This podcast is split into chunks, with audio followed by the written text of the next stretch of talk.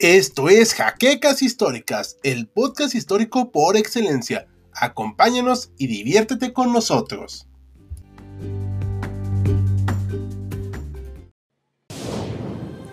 Bienvenidos a HC Historia Contemporánea, la página histórica por excelencia.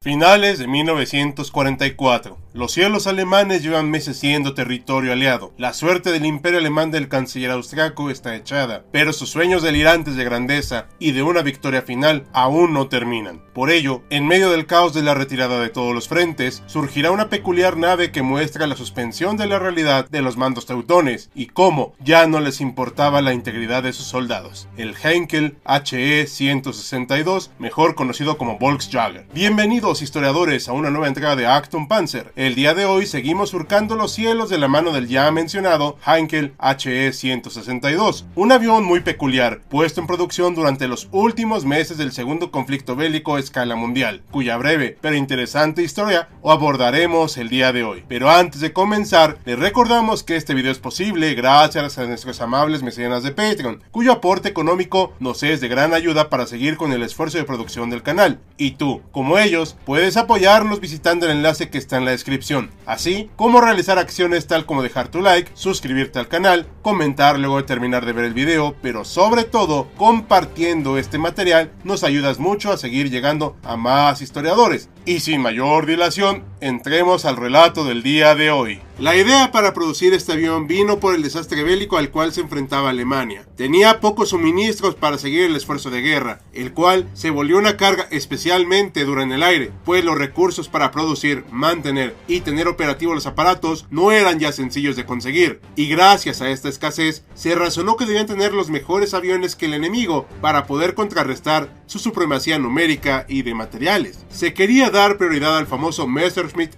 ME 262 por su fiabilidad y comprobado éxito, pero los materiales requeridos eran realmente escasos y conseguirlos evidentemente una imposibilidad para la Luftwaffe. Una parte del alto mando alemán consideró que se debía poner prioridad a la producción en masa de un avión desechable, que se pudiera construir fácilmente y en caso de sufrir daños, ser sustituido rápidamente por la gran cantidad de naves disponibles con abundantes recursos. Aunque Galland y otros pilotos de élite de Alemania se opusieron a esta idea, evidentemente fueron ignorados, pues el líder de la Luftwaffe, Hermann Göring, en alianza con el reconocido Albert Speer, vieron en esto una oportunidad de tener una producción en serie de naves que pudieran competir con los aliados y seguir adelante con la guerra, aún desechándolas. ¿Y cuál fue este material no estratégico? La madera y otros de relativa abundancia se decidió hacer un concurso para crear este avión, cuyos requisitos fueron los siguientes. Un motor BMW 003, un peso no mayor a las 2 toneladas, velocidad de al menos 750 km por hora a nivel del mar, una autonomía de media hora y que pudiera despegar en una pista de 500 metros o menos. En cuanto al armamento, se tenían consideradas dos opciones,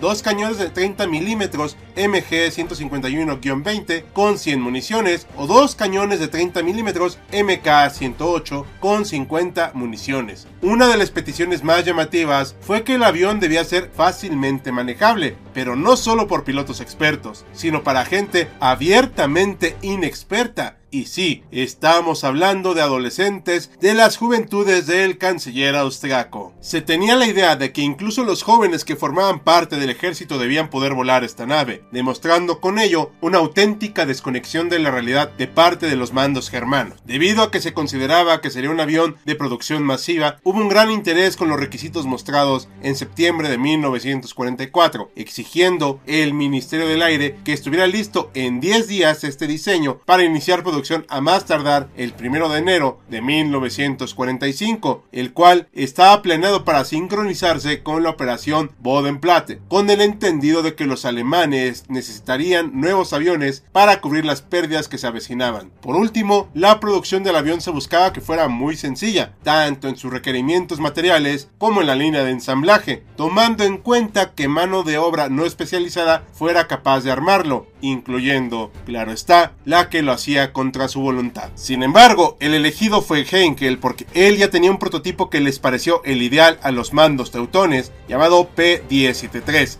del cual ya había realizado algunas pruebas aerodinámicas en laboratorio. Debido a esto, y a pesar de que había otros diseños aparentemente superiores, el suyo fue el seleccionado y se buscó ponerle a la brevedad en producción, siendo a su vez el avión alemán que más rápido pasó de la mesa de diseño a las pruebas aerodinámicas. ¿Y cómo era este diseño? La noción era más deportiva que bélica realmente, con una visión muy moderna que tenía un estilo llamativo, con el motor encima del fuselaje y lo suficientemente alejado de la cabina para permitir al piloto salir eyectado en caso de emergencia, lo cual, como veremos, era una constante en este avión. En cuanto al tren de aterrizaje, era un modelo de triciclo sin grandes complicaciones como el mismo avión debía de ser, y no se tenía la intención de que durara demasiado tiempo operativo, independientemente de si lograba volver a la base o no. El avión solo era un monoplaza, lo cual lo abarataba bastante. El fuselaje era de metal, pero el ala era de madera unida al centro, mostrando un minimalismo muy importante. El primer vuelo del Volkswagen fue el 6 de diciembre de 1944 al mando del piloto Gotthold Pita con el avión HE-162B1. La prueba fue relativamente bien,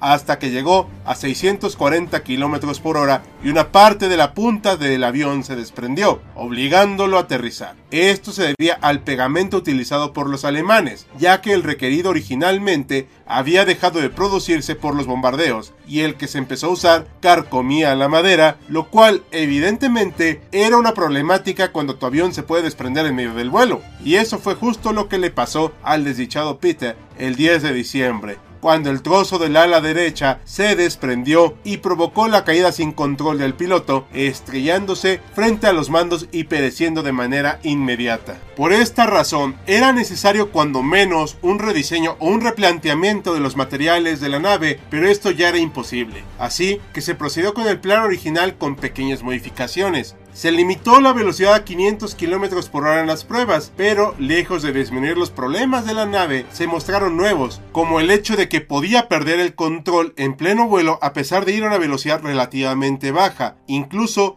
comparada con la que podían alcanzar los veteranos aviones de pistón de la Luftwaffe. Los modelos de prueba HE-162M3 y M4 trajeron consigo un mejor diseño de las alas, así como el uso de dos cañones MK-108 de 30 milímetros, pero resultaron tener un fuerte retroceso a la hora de disparar, por lo que se decidió usar en el modelo A2 los cañones MG 151-20 de 20 milímetros. Se le adaptó un tanque que pudiera contener 600 95 litros de gasolina, dejando su peso total en 2.800 kilos, pero de igual manera permitiéndole una velocidad de 790 kilómetros por hora, aunque en otras situaciones pudo alcanzar los 905 kilómetros por hora. Sus medidas resultaron las siguientes: 9.05 metros de longitud, 7.2 metros en sus alas, 2.6 metros de altura y un rango de autonomía de 975 kilómetros, alcanzando los 12.000 metros de altura. Nuestro avión del día entró como la unidad de prueba de la Luftwaffe 162 en enero de 1945 con 46 unidades en Reckling, dentro de las fronteras alemanas. En febrero empezó su operación bajo el grupo de caza 1 USA. Aunque se intentaba que entrara en combate en estos momentos, los bombardeos constantes lo hicieron imposible, siendo especialmente virulento el iniciado por las fortalezas voladoras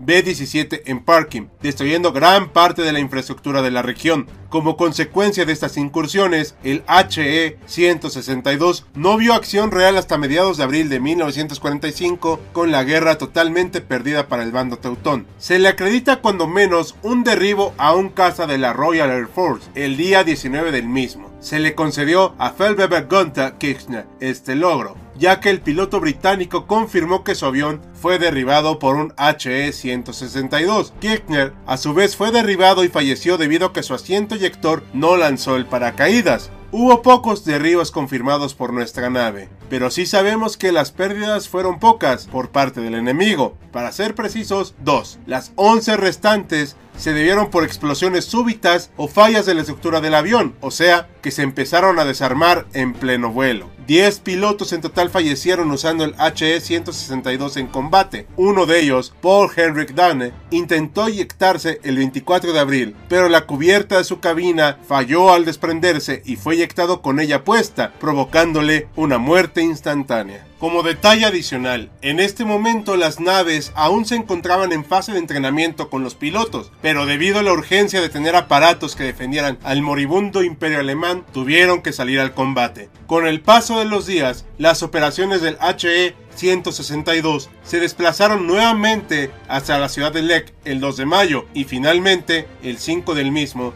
el general almirante Hans Jörg von Friedeburg rindió a todas las tropas alemanas, dejando imposibilitados a los pilotos de seguir combatiendo. Al día siguiente, varias de estas unidades fueron rendidas a los británicos que llegaron a sus campos de vuelo. Fueron transportados algunos a Estados Unidos, el Reino Unido, Francia y la Unión Soviética. Más de 300 unidades se construyeron y otras 600 se quedaron en la línea de producción. Los aliados y algunos pilotos alemanes hicieron pruebas de la nave y la encontraron fácil de manejar, pero desconfiaban un poco de sus materiales, con justa razón. En noviembre de 1945 se cobró otra víctima, pues en una prueba de vuelo fallaron los componentes del avión y el piloto británico Marx se estrelló terminando la vida de un soldado en la Tierra junto con la suya. Actualmente hay diversos modelos del HE-162 en Estados Unidos, Francia, Reino Unido y Canadá, para deleite del público conocedor, claro está. Sin duda alguna, fue una apuesta arriesgada para la guerra, pero debido a la premura de sacarlo adelante y a la desesperación del ejército alemán, era de esperarse todos los problemas mencionados. La visión del avión estaba enfocada en papel en lo bélico, aunque su diseño recordaba más a una nave que debería estar rompiendo récords antes que disparando a casas o bombarderos, y tal vez debió quedarse en la competencia,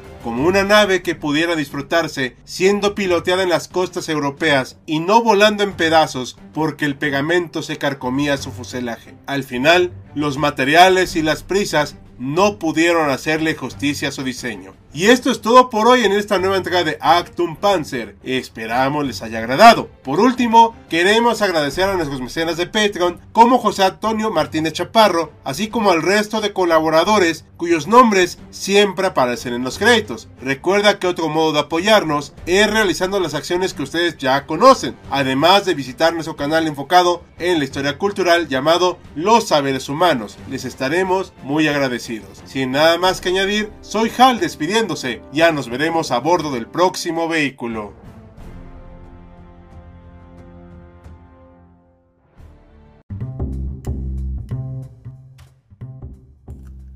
Gracias por habernos acompañado en Jaquecas Históricas, el podcast histórico por excelencia. Hasta la próxima.